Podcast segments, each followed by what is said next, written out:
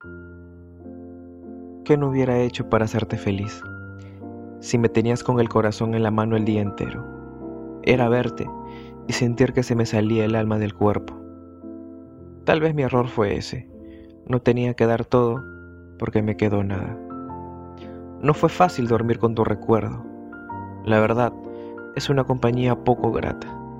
Me costó horrores acostumbrarme a que no estabas más, a no saber de ti, pasar por los lugares donde deseaba ir contigo, o escuchar esas canciones que nos gustaban mientras hacíamos tareas o simplemente conversábamos de la vida.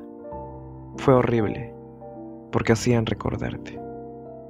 No funcionó, pero te juro que me pregunté mil veces qué hubiera pasado si funcionaba. ¿Te imaginas? Hasta que un día se acabó la imaginación y caí. Qué duro caí. Aprendí que la tristeza que me dejó que no estés no es más grande que la libertad que tengo hoy en día para decidir lo que ya no quiero vivir más y convertirme en el hombre que estoy destinado a ser. Los caminos de la vida que hoy recorres sin mí, mi querida llama gemela, espero que sean dichosos y llenos de enseñanzas, que te permitan ser mejor de lo que ya eres.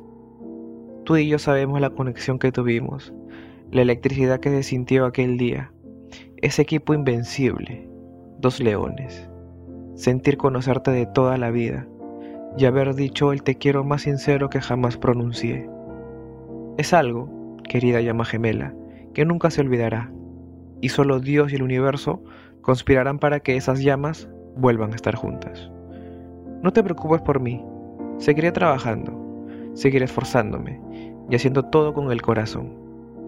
Seré ese hombre que tanto me decías que sería y el que yo anhelo ser. Para cuando la vida nos vuelva a juntar, esta vez todo sea como debió ser. Por eso, llama gemela, confío en nuestro amor, confío en lo que nunca se irá.